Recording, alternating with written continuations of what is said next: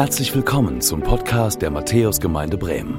Wir freuen uns, dass du mit dabei bist und wünschen dir Gottes Segen.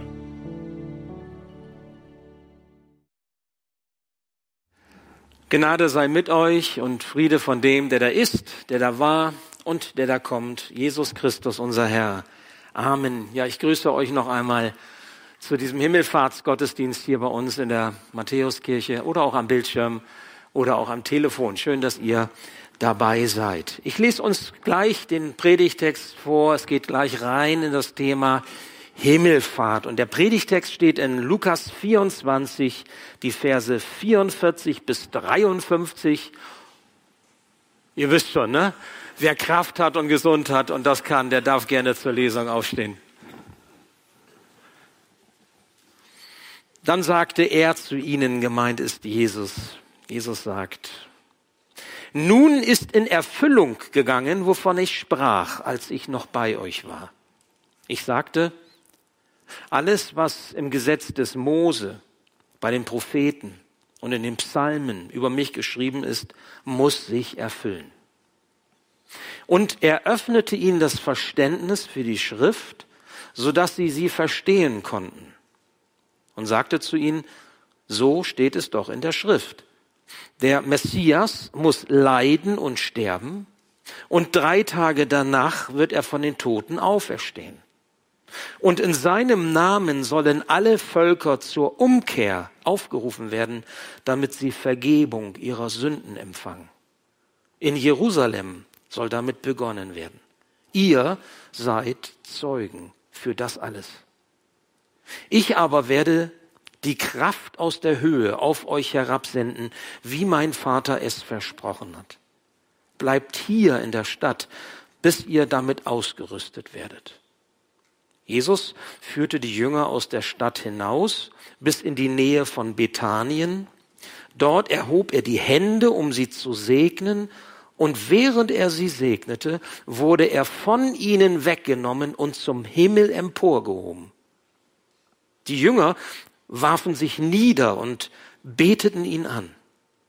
Dann kehrten sie nach Jerusalem zurück, von großer Freude erfüllt.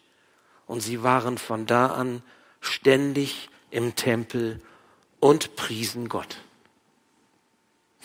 Ja, lieber Herr, danke für dieses Zeugnis von Himmelfahrt. Danke für dieses Zeugnis deines Lebens. Danke, dass wir Leben in deinem Wort finden. Und so möchte ich dich bitten, lass die Saat deines Wortes, die aufgeht und Frucht schenkt, auch in unseren Herzen aufgehen heute. Und gib, dass wir so hören können, wie es für uns von dir gedacht ist, wie es von dir geschenkt ist heute, dass wir etwas mitnehmen von dem, was du für uns getan hast, was du uns bedeutest und dass wir auch verstehen können, was Himmelfahrt mit unserem Leben zu tun hat. Amen. Ja, bitte nehmt wieder Platz. Ja, ich hänge immer noch an dem Happy Himmelfahrt. ja, ich meine, klingt ja ein bisschen anders als fröhliche Himmelfahrt. Ne? So Happy Himmelfahrt ist ein bisschen moderner. Und ich sag mal, ich musste da eben dran denken, auch wenn man so liest, hat man manchmal auch so Assoziationen und hier ja auch. Es heißt eben von den, von den Jüngern in ähm, Vers 52, ähm, die Jünger warfen sich nieder, beteten an, dann kehrten sie nach Jerusalem zurück und dann von großer Freude erfüllt. Happy Himmelfahrt. Die waren richtig gut drauf. Die haben sich richtig gefreut. Das hat was mit ihnen gemacht. Jesus ist weg und trotzdem können sie sich freuen. Ist ja vielleicht auch ein gewisser Widerspruch. Also es geht natürlich heute um die Himmelfahrt Jesu. Und ich nenne dieses Fest Himmelfahrt gerne das, das Fest der fragenden Gesichter.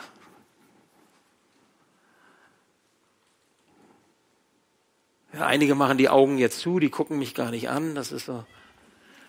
Ich gucke gerade mal so in die Gesichter hinein, das Fest der fragenden. Also wenn ich jetzt frage, was ist Weihnachten, ist irgendwie leichter zu sagen. Wenn ich frage, was ist Ostern, Ist vielleicht auch noch leichter zu sagen, weil wir da uns intensiver irgendwie mit auseinandergesetzt haben. Karfreitag, Ostern, Jesus ist gestorben, Jesus ist wieder auferstanden. Da, ich glaube, dass vielen Christen, auch wenn das sicherlich vom Geschehen her auch ganz krass ist, was da passiert, aber da kann man etwas zu sagen. Aber bei Himmelfahrt, was bedeutet dir Himmelfahrt? Ja, du kannst natürlich sagen, Jesus ist zum Himmel aufgefahren. Ja, und was hat das mit deinem Leben zu tun? Ja, dann kommt das dicke Fragezeichen. Da ist dann nicht so viel Happy Himmelfahrt zu sehen. Was ist an diesem Ereignis der Himmelfahrt Jesu so besonders, dass wir dieses Fest immer noch feiern? Ich werde immer wieder gefragt, jetzt vor, vor wenigen Tagen auch von jemandem, warum feiern wir das eigentlich? Warum ist das so ein, ein Festtag in der, im, im kirchlichen, christlichen Jahreskalender? die Kirche ist jetzt nicht so voll wie Weihnachten, die Kirche ist nicht so voll wie, wie Ostern. Ihr seid heute da oder ihr seid zugeschaltet oder am Telefon dabei und das ist wunderbar, aber es ist wie gesagt immer auch irgendwie ein Fragezeichen dabei. Ich möchte euch heute sechs gute Gründe nennen, die mir persönlich Gründe sind, warum es sich lohnt, über Himmelfahrt nachzudenken und das, was Himmelfahrt für uns bedeutet, auch anzunehmen, damit zu leben. Das sind so meine ganz persönlichen Favoriten für Himmelfahrt. Okay? Dann nehme ich euch jetzt in, am ersten Teil zunächst mal so mit. Warum ist mir die Himmelfahrt Jesu wichtig? Weil sie mir zeigt, dass es noch mehr gibt zwischen Himmel und Erde. Jetzt muss die Folie kommen, Udo. Weil es noch mehr gibt zwischen Himmel und Erde, als ich begreifen und, und verstehen kann. Und das ist wichtig. Das ist wichtig. Es gibt mehr als das, was mir vor Augen ist. Mehr als das, was ich sehe. Jesus ist zu seinem Vater im Himmel zurückgekehrt, quasi hinein in die Dimension Gottes, hinter den Vorhang, hinter den ich nicht schauen kann, da wo Gott ist, wo ich das jetzt nicht sehen kann, wo ich nicht so Zugriff habe, Jedenfalls normalerweise ist das so für uns Menschen, dass wir in diese Dimension Gottes nicht einfach so hineinschauen können. Was ich sehen und begreifen kann, was so zu, zu meinem Leben dazugehört im Alltag in dieser Welt.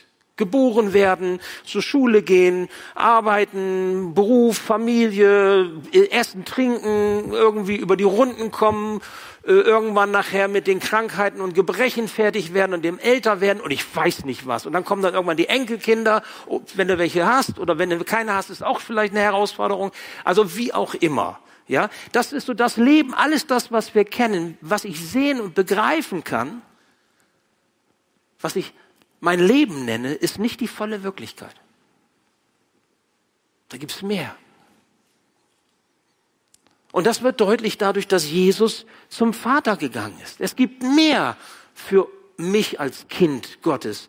Es gibt viel mehr und das ist auch gut so. Und darüber denken wir nach. Was mache ich mit dieser Erkenntnis? Wenn ich diese Erkenntnis mir zu Herzen nehme, dann bedeutet das, es gibt einen Himmel. Der Himmel ist real. Jesus hat sich nicht in Luft aufgelöst, sondern Jesus ist in den Himmel gegangen, also dort, wo Gottes Dimension ist, wo Gott zu Hause ist. Und weil Jesus dorthin gegangen ist, darum habe ich eine neue Sicht auf das Leben bekommen. Denn auf einmal weiß ich, es sind nicht die Dinge des Lebens, die das letzte Wort haben. Es sind nicht die Dinge dieser Welt, die das letzte Sagen haben, sondern da gibt es einen Himmel da gibt es einen Bereich, wo Gott ist. Es ist eine neue Sicht, die er mir schenkt. Und das, was mir das Leben vormacht, was angeblich so entscheidend sein soll, das muss ich haben, so muss ich leben und so hat es zu sein, das verliert auf einmal seine Bedeutung, weil es nämlich etwas darüber hinaus gibt.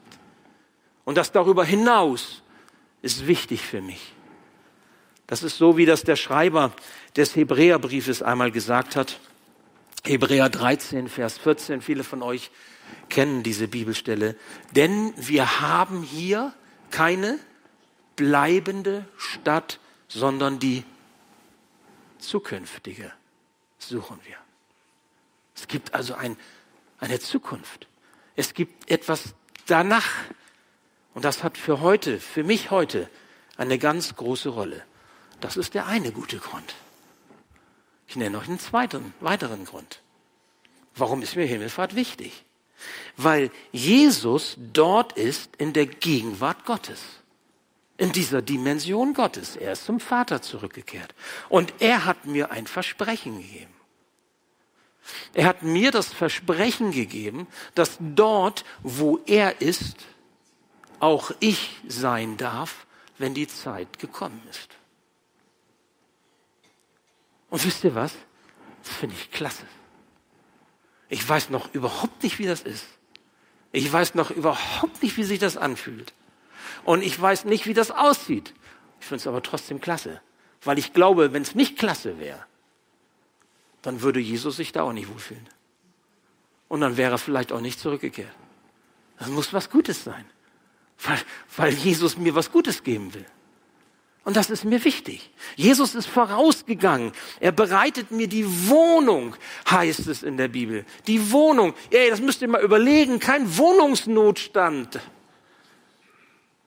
Keine übersteigerten Mieten oder Kaufpreise, sondern da, da ist eine Wohnung, die wird bereitet und zwar nur für mich. Ich habe ja gesagt, das ist jetzt meine guten Gründe, ne? Ich sage es, für mich wird das gemacht, ja? Jesus bereitet das vor, die Wohnung. Und er sagt, das wird deine Wohnung. Ich hätte sie mir ja gern schon mal angeguckt. So ein Exposé mit farbigen Bildern. Ich habe auch bestimmte Vorstellungen. Also zum Beispiel möchte ich gerne eine große Dachterrasse haben. Oder so. Aber das sind so Wünsche, die ich habe. Vielleicht wird es ganz anders sein. Aber ihr wisst, was ich meine. Ich stelle mir das wirklich wunderschön vor. Und wenn es soweit ist, wenn es soweit ist, dann werde ich in der Gegenwart Gottes sein, in die Jesus mit seiner Himmelfahrt bereits vorausgegangen ist. Das ist meine Zukunftsperspektive, die er mir schenkt. Und wenn ich mir das so klar mache, was nehme ich daraus mit?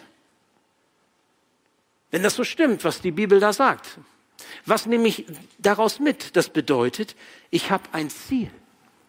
Ich habe ein reales, ein echtes Ziel, auf das ich zulebe. Wenn ich einmal sterbe, ich gehe davon aus, ich werde, mein Körper wird zu Erde, wird Staub zum Staube, Erde zu Erde, aber die Persönlichkeit Andreas Schröder, die erlöste, die geheiligte Persönlichkeit Andreas Schröder, die darf eingehen in die ewige Herrlichkeit. Ich habe ein Ziel vor Augen. Ich habe Heilsgewissheit. Ich weiß, dass, dass es nicht aus und vorbei ist, das schwarze Loch, das alles aufsaugt und aufschluckt und dann ist da nichts mehr, sondern ich weiß, es gibt ein danach. Und zwar in dieser Wohnung, die Jesus mir bereitet und die wunderschön sein wird, weil da ist er. Und wo er ist, da ist es schön und da darf ich sein. Und er sagt, du sollst mit mir sein. Da sein, wo ich bin. Das gibt meinem Leben einen Wert. Egal, ob das Leben jetzt gerade so doll läuft oder nicht. Das gibt meinem Leben eine neue Ausrichtung.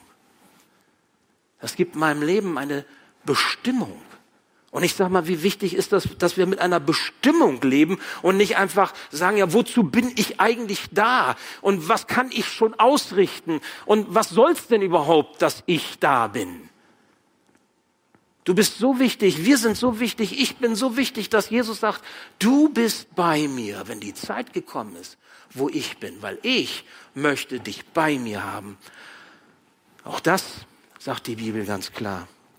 Ich nenne euch nur eine Bibelstelle, die das so deutlich macht. Das ist das, was der Jünger Johannes einmal gesagt hat. Johannes 17 heißt es, Vers 24, ein, das Gebet, das hohe priesterliche Gebet, das Abschiedsgebet, das, das Jesus gesprochen hat und seine Jünger waren dabei und Johannes hat es aufgeschrieben und er überliefert uns, was Jesus gesagt hat. Und da hat Jesus gebetet, Vater, ich will, dass die, die du mir gegeben hast, ich zähle dazu, dass die, die du mir gegeben hast, dort sind, wo ich bin. Sie sollen bei mir sein, damit sie meine Herrlichkeit sehen.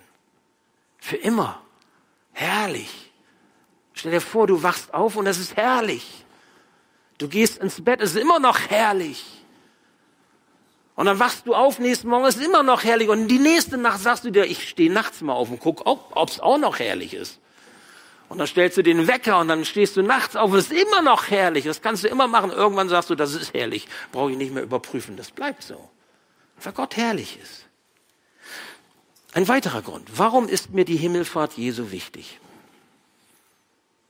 Ein weiterer Grund. Ein guter Grund. Weil Jesus mit seiner Herrlichkeit die Schrift erfüllt. Was Gott in seinem Wort sagt, das hält er auch. Das wird mit Himmelfahrt deutlich. Jesus sagt es. Wie es vorhergesagt ist bei Mose, Mose, ganz weit am Anfang. In den Psalmen, Psalmen, was haben die denn mit Prophetie zu tun? Ja, auch die Psalmen werden hier genannt als prophetische Worte und bei den Propheten. Jesus selbst sagt es, vorhergesagt, hunderte von Jahren zuvor. Einer zum Beispiel, das hatte ich überlegt vorzulesen, lasse ich aber jetzt. Der Zusammenhang ist dann ein bisschen komplexer. Wer das mal nachlesen will, Daniel 7, Vers 13. In Daniel, im Buch Daniel, Kapitel 7, Vers 13, ist die Himmelfahrt Jesu vorhergesagt. Und Daniel, der hat im siebten Jahrhundert vor Christus gelebt. Eine ganze Ecke vorher. Woher konnte der das, konnte der das wissen? Das ist eine Weissagung. Das ist eine Prophetie. Was Gott vorhergesagt hat, das erfüllt sich und zwar genau so.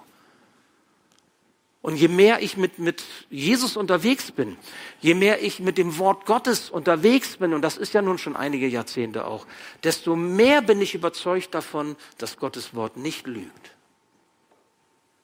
Dass Gott Wort hält. Und dass ich mich verlassen kann auf das, was Gott sagt. Jesus ist der verheißene Messias. Jesus ist der Retter, der Erlöser. Und alles, was über ihn geschrieben steht. Übrigens auch, dass er wiederkommen wird am Ende der Zeiten. Alles das wird genauso in Erfüllung gehen. Darauf verlasse ich mich. Was kann ich daraus mitnehmen? Wenn das ein guter Grund ist, an Himmelfahrt äh, zu glauben und zu glauben, dass Jesus zum Vater zurückgekehrt ist, was kann ich daraus mitnehmen? Dass die Bibel wie ein Kompass für mich ist, wie ein, eine Orientierung, wie ein Ankerpunkt, an dem ich mich festhalten kann. Wie ein Fixpunkt, der Bestand hat bei allem Auf und Ab meines Lebens. Und da gibt es eine ganze Menge. Freud und Leid und Zweifel und Glauben. Es ist ein Hin und Her. Und vielleicht bei dem einen oder anderen von euch auch. Ein Kompass im Geschehen dieser Welt. Und Jesus selbst, so heißt es in unserem Text, öffnet uns das Verständnis für diese Worte, für das, was auch in der Bibel steht, im Alten und im Neuen Testament. Jesus schließt es auf durch seinen Heiligen Geist, zeigt er uns das Verständnis dieser Worte. Man kann die Bibel im Übrigen nur geistlich verstehen. Man braucht andere Augen. Wenn man die Bibel liest wie ein literarisches Werk, und ich meine, ich habe das ja Jahre studiert und habe viele Gelehrte gehört und bin unterrichtet und unterwiesen worden. Man kann dieses biblische Wort wie ein Buch, wie ein literarisches Werk lesen und es geht einem nicht zu Herzen. Es sind tote Worte. Ein historisches Dokument, mehr nicht. Bestenfalls, wenn man es denn glaubt. Selbst das muss man glauben. Aber dass es einen trifft und einem zu Herzen geht, das geht nur, wenn ich Augen des Glaubens habe. Wenn das, was da jetzt reinkommt, auch, auch ins Herz gelangen kann. Und das geht nur geistlich motiviert. Da brauche ich den Heiligen Geist für. Ich brauche Jesus dafür, der mir das Wort Gottes aufschließt. Und deswegen, wenn ich die Bibel lese, bete ich vorher. Wenn ich zu Hause die Bibel lese, ich bete vorher und gebe mich Gott auch so hin und bitte ihn, dass er mich lenkt und leitet und ich verstehe. Und manchmal verstehe ich mehr, manchmal verstehe ich weniger, manchmal ist mein Kopf voll und ich verstehe gar nichts oder mein Herz ist voll. Dann ist auch so, aber ohne ihn geht es nicht. Und wenn wir hier zusammenkommen zum Bibelstudium zum Beispiel, dann beten wir auch und dann nehmen wir Jesus mit rein. Wir brauchen den Heiligen Geist, wir brauchen Jesus, der uns das aufschließt. Anders geht es nicht. Aber Jesus öffnet mir den Sinn und die Bedeutung des Wortes Gottes.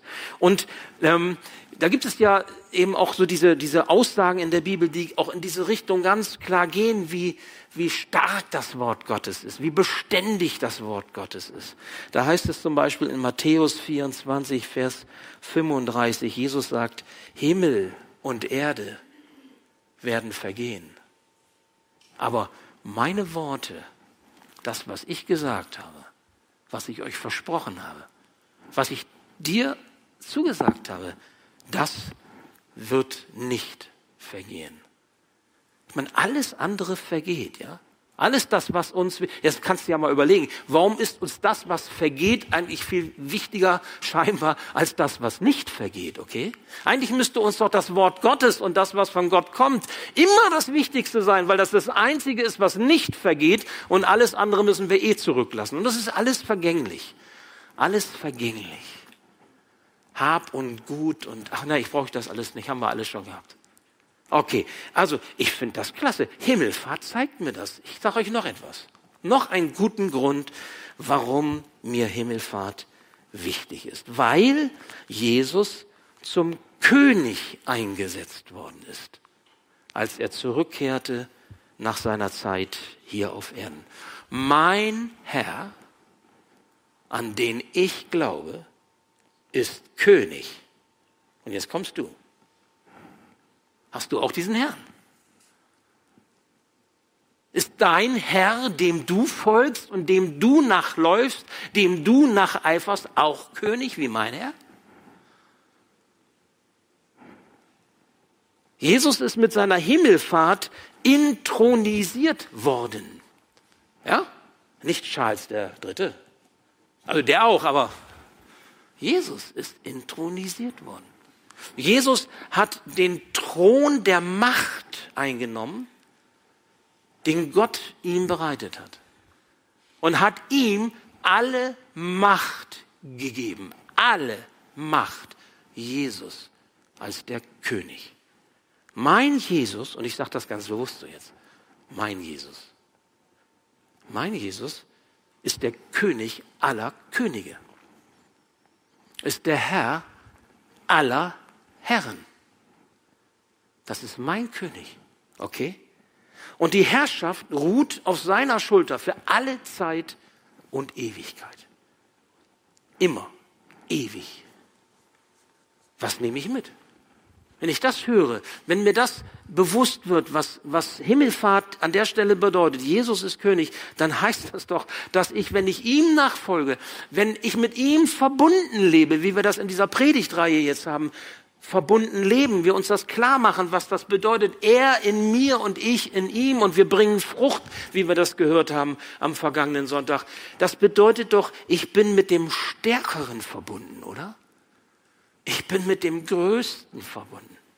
Ich bin mit dem König verbunden. Es heißt in der Offenbarung 1, 8 und 18, Verse 8 und 18, quasi der Titel, den, den Jesus selbst sich gegeben hat. Es ist interessant, wie er das formuliert. Ich bin das Alpha und das Omega. Der erste Buchstabe im griechischen Alphabet und das Omega ist der letzte Buchstabe im griechischen Alphabet. Ich bin der Ursprung und das Ziel aller Dinge. Und dann heißt es weiter, ich bin der Erste und ich bin der Letzte und der Lebendige. Welchen Titel trägt Jesus, der König, genau den? Alpha und Omega. Ursprung und Ziel. Erster und letzter und dazwischen der Lebendige. Krass. Das ist Jesus. Ich bleibe als, als Kind Gottes, als, als Bruder oder Schwester von Jesus oder ich jetzt, Andreas Schröder, bleibe in der Hand Jesu mit ihm verbunden und nichts und niemand kann mich herausreißen. Ich bin geborgen bei ihm. Er ist so stark der wird auch mit mir fertig. Der wird auch mit, der kommt auch mit mir klar. Und bei ihm bin ich genau in der richtigen Stelle. Das ist Himmelfahrt. Für mich ein guter Grund, Himmelfahrt zu bedenken. Noch einen nenne ich euch. Warum ist mir Himmelfahrt so wichtig? Weil Jesus erst nach seiner Himmelfahrt die Ausgießung des Heiligen Geistes versprochen hat.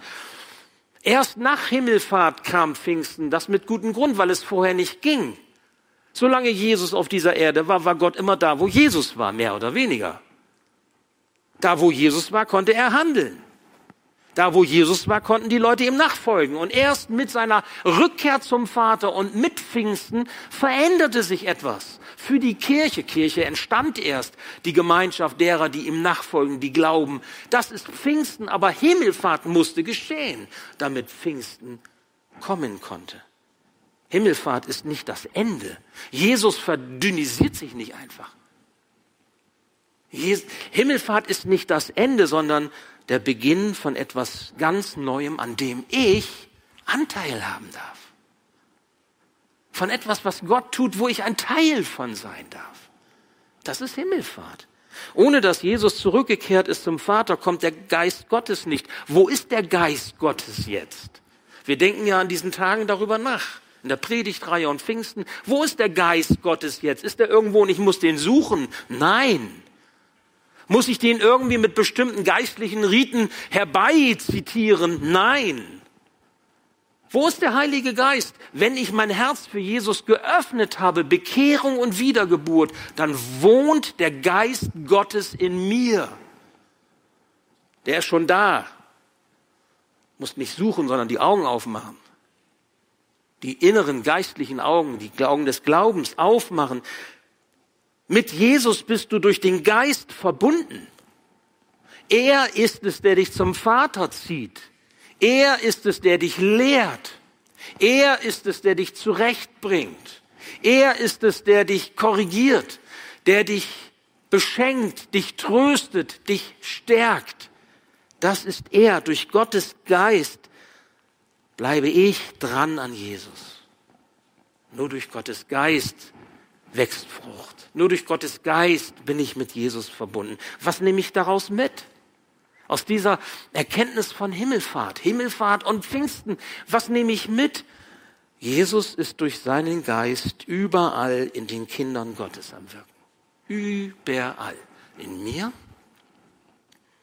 weil ich ein Kind Gottes bin und in dir wenn du ein Kind Gottes bist. Du hast den Heiligen Geist. Er wirkt genau das, was wir eben gehört haben. Es gibt keine Grenzen für diesen Geist. Er weht, wo er will, wie der Wind, sagt Jesus in Johannes 3. Er macht, was er will, nicht was du willst, ja? Was er will. Und das ist gut für dich. Lass es zu. Gib ihm Raum. Dämpf ihn nicht, betrüb ihn nicht, schubst ihn nicht raus, du musst ihn auch nicht enttäuschen, weil das ist lieblos, das tut eurer Beziehung nicht gut, das ist wie in unseren Partnerschaften. Hab ihn lieb, er hat dich auch lieb.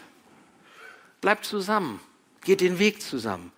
Es sind ihm keine Grenzen gesetzt, weder räumlich noch irgendwelche anderen. Und das macht Paulus deutlich, wenn er im Römerbrief Kapitel 8, Vers 14 sagt, alle, die sich von Gottes Geist leiten lassen, sind seine Söhne und Töchter. Du bist ein Sohn und eine to Tochter Gottes, wenn du dich durch diesen Geist Gottes leiten lässt, den Jesus dir geschenkt hat, als er zurückgekehrt ist zum Vater und dann seinen Geist ausgegossen hast, hat über alle, die glauben. Und ein letzter Grund, warum mir Himmelfahrt wichtig ist. Dann hast du den sechsten Grund von mir gehört. Ganz persönliche, das sind meine Favoriten. Der sechste Grund, warum mir Himmelfahrt wichtig ist, weil der thronende Jesus in Gottes Geist sendet. Wozu? Das sagt Jesus hier in unserem Text, damit sich Gottes Plan zur Errettung der Menschen erfüllt. Was möchte Gott? Gott möchte, dass Menschen Sündenvergebung erfahren, dass Menschen zu ihm gezogen werden und gerettet werden für Zeit und Ewigkeit. Erst seit Pfingsten gibt es Mission.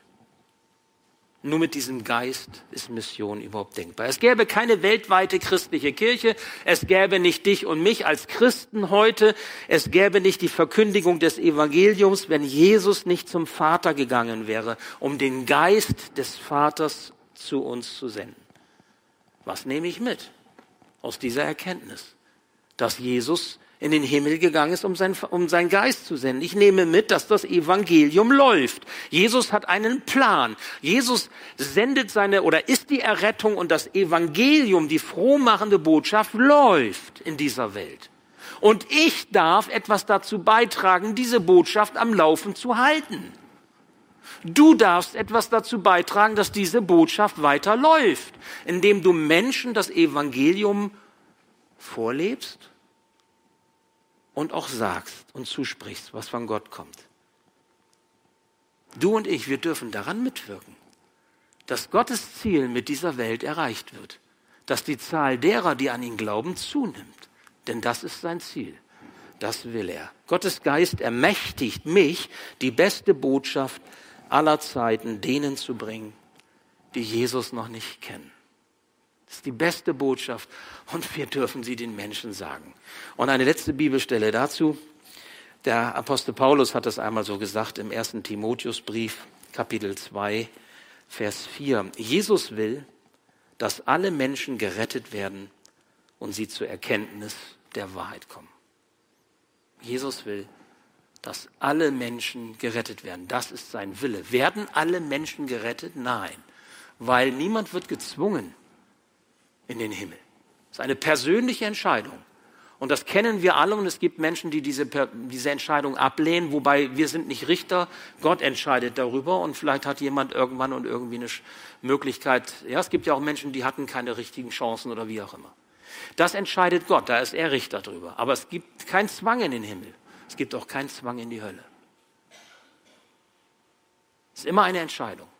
Wer Jesus ablehnt, der muss die Konsequenzen tragen. Aber wer Jesus bereit ist anzunehmen, der wird mit der Herrlichkeit beschenkt, von der wir eben gehört haben. Und Jesus will, dass alle Menschen gerettet werden und sie zur Erkenntnis der Wahrheit kommen. Und ihr Lieben, wir haben ja nun einen mehrwöchigen, eine mehrwöchige Vortragsreihe zum Thema Endzeit, zum Thema Israel und die Geschichte der Völker gehabt, wo wir uns das nochmal so vor Augen gehalten haben. Wenn die Zahl erfüllt ist, dann kommt Jesus wieder. Wenn die Zahl derer erfüllt wird, die, er, die Gott selbst quasi ähm, sich vorgenommen hat, dann kommt er wieder. Und dann geht es auch mit der Zeitgeschichte so genau weiter, wie es in der Bibel beschrieben ist. Das sind meine sechs guten Gründe, äh, ich sage mal, Himmelfahrt ernst zu nehmen und Himmelfahrt noch einmal mit neuen Augen zu sehen, Augen des Glaubens. Ich weiß nicht, ist da was für dich bei? Da musst du jetzt nicht gleich hier schreien oder gleich jubeln oder so. Ein bisschen mehr Happy äh, Himmelfahrt ist schon ganz gut.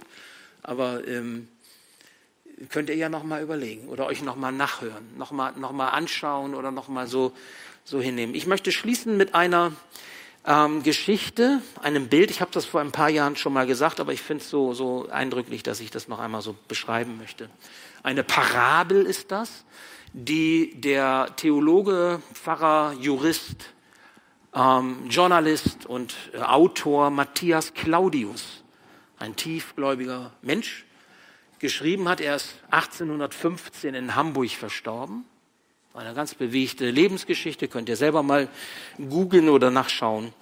Und er erzählte einmal dieses, diese Parabel und ähm, die finde ich einfach so klasse in diesem Zusammenhang. Sie handelt von Menschen, die sich mühsam ernähren müssen, weil sie keinen Ackerbau kennen sondern sie leben von dem, was Büsche, Bäume und Sträucher zu essen hergeben an Nahrung. Und dann kommt eines Tages ein Mann zu ihnen und zeigt, wie man die Erde pflügt, wie man Saat einsät, wie man düngt, wie man die kleinen Pflänzchen pflegt und hegt. Das zeigt er ihnen. Und kurz bevor er geht von ihnen, sagt er, das alles müsst ihr machen.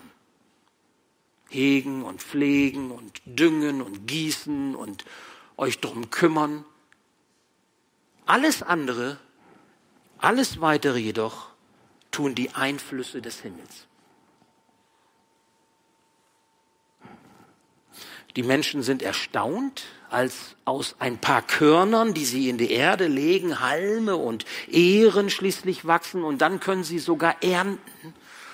Boah, das ist klasse, ernten zu dürfen. Man hat gesät, man hat gepflegt und kann ernten. Doch eines Tages meinen einige Leute, das ist uns zu unbequem unter freiem Himmel, dem Wind und Regen ausgesetzt zu arbeiten. Das ist zu windig, das ist zu kalt. Lasst uns doch Wände hochziehen und eine Decke drüber machen, dann sind wir wenigstens im Trockenen und das schützt uns bei der Arbeit. Andere erwidern ängstlich, ah ja, aber da, da, hat doch der Bote gesagt, das waren doch seine Worte, das Übrige tun die Einflüsse des Himmels. Ach, sagen die anderen, was soll schon passieren? Die Einflüsse des Himmels werden so wichtig doch nun auch wieder nicht sein. Man kann sie ja eh nicht sehen. Und wenn einigen von euch so viel daran liegt, dann, dann malen wir auf die Decke eben einen Himmel. Gesagt, getan. Schließlich bauen sie eine wunderschöne Halle über das Feld. Ja, und sie malen die Decke dann auch noch wunderschön an. Sie ackern und pflügen, sie sehen und sie düngen doch nichts wächst. Warum nicht? Ganz einfach, weil die Einflüsse des Himmels fehlen. Ist ein bisschen naiv, ich weiß, die Geschichte. Ist auch ein bisschen sperrig, dieser Titel, die Einflüsse des Himmels. Aber gerade weil es ein bisschen sperrig ist, prägt sich es vielleicht noch mal ein. Was sind denn die Einflüsse bitte des Himmels? Was sind die Einflüsse des Himmels in deinem Leben? Und was haben diese Einflüsse des Himmels mit der Himmelfahrt Jesu zu tun? Ohne die Himmelfahrt Jesu würdest du nichts erleben von den Segnungen Gottes, die Jesus für dich bereithält. Die Einflüsse des Himmels sind das Wirken Jesu in deinem Leben. Das ist sein Segen, den er dir schenkt. Das ist das, was du ernten darfst worüber du dich freuen darfst. Das sind die Früchte, das ist der, das, was er wachsen lässt in deinem Leben. Und weil Jesus von seinem Vater im Himmel alle Macht bekommen hat, darum, nur darum kann er Großes bewirken in deinem Leben, in dieser Welt, in der Kirche, für sein Volk Israel. Nur darum weil er zurückgekehrt ist zum Vater und Gott ihm alle Macht gegeben hat. Darum kann er dich segnen. In dieser Weise wie du dich im tiefsten sehnst. Aber jetzt möchte ich dich fragen, was sind die Wände und Decken, die du aufgebaut hast? Was hast du hochgezogen, weil du gesagt hast, das Leben ist mir zu windig, es ist mir zu eisig, es ist mir vielleicht auch zu nass, ich mache mal alles schön dicht. Und dann fängt es an zu modern und es fängt an zu schimmeln und nichts wächst. Was sind deine Decken? Vielleicht hast du sie schön angemalt, was sind deine Decken? Was sind deine Wände? Sind das Entscheidungen, die du triffst? Aber Entscheidungen, die du ohne ihn triffst? Sind das Wege, die du gehst? Aber Wege, die er nicht mitgeht? Wo er sagt, nein, das ist kein guter Weg, den musst du alleine gehen, da gehe ich nicht mit. Keine Segnung. Sind das die Verlockungen?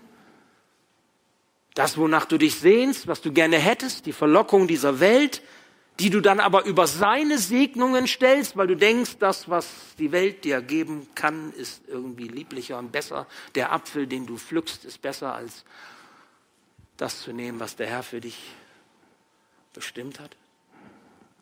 Sind das fromme Werke, die du tust?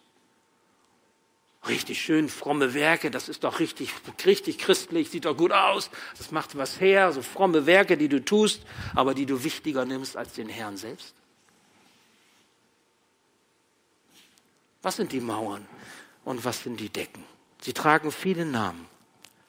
Unsere Decken, unsere Wände, aber immer, immer hindern sie den König Jesus daran, uns zu segnen und den Segen über uns auszuschütten. Und wisst ihr was, liebe Schwester, lieber Bruder, das ist echt doof. Das ist echt doof.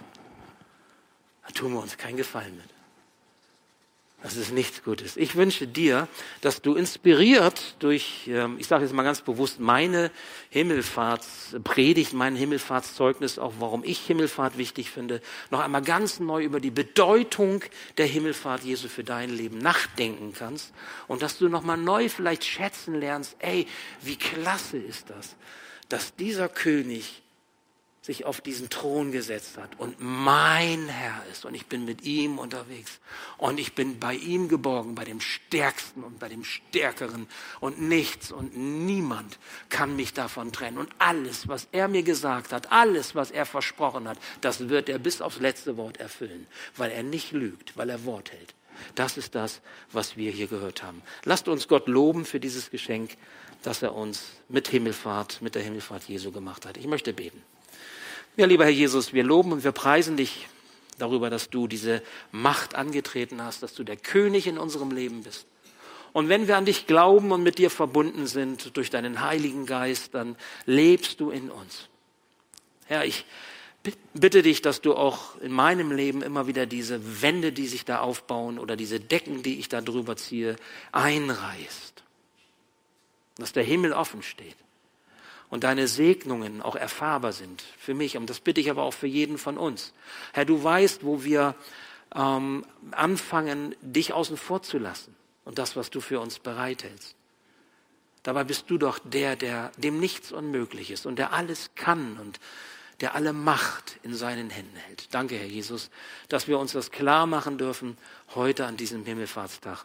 Ja, und ich möchte dich auch darum bitten, Lass unser Herz immer wieder happy genug sein, dass wir auch wirklich happy Himmelfahrt so erleben dürfen, dass auch Freude darüber aufkommt, darüber, dass du nicht einfach weggegangen bist, sondern dass du ähm, intronisiert wurdest und dass so viel Gutes mit unserem Leben zu tun hat. So wie die Jünger damals sich freuten, im Nachhinein freuten, auch wenn sie traurig waren irgendwie, dass du nicht mehr da warst, aber freuten, dass du diese Macht ähm, nun hast und wir als deine Kinder Anteil haben an all dem, was du uns verheißt und zusagst, bis in die Ewigkeit, bis hinein in die Wohnung, die du uns bereitest und die Herrlichkeit, die du uns zeigen wirst. Schenk uns die Freude darauf und die Freude darüber auch schon jetzt. Auch da, wo uns das Leben vielleicht äh, manchmal auch schwer trifft, dass die Freude in diesem Leid, die Freude in all, in all dem Geschehen dieser Welt überwiegt Du bist der Grund der Freude. Und diesen Grund, auf dem wir stehen, kann uns niemand nehmen. Danke dafür. Und so segne du dieses Wort an uns. Amen. Danke fürs Zuhören. Wir hoffen, dass du heute inspiriert und ermutigt wurdest durch Gottes lebendiges Wort. Unser Gebet ist, dass es viel Frucht bringt. Weitere Infos findest du unter www.matthäus.net.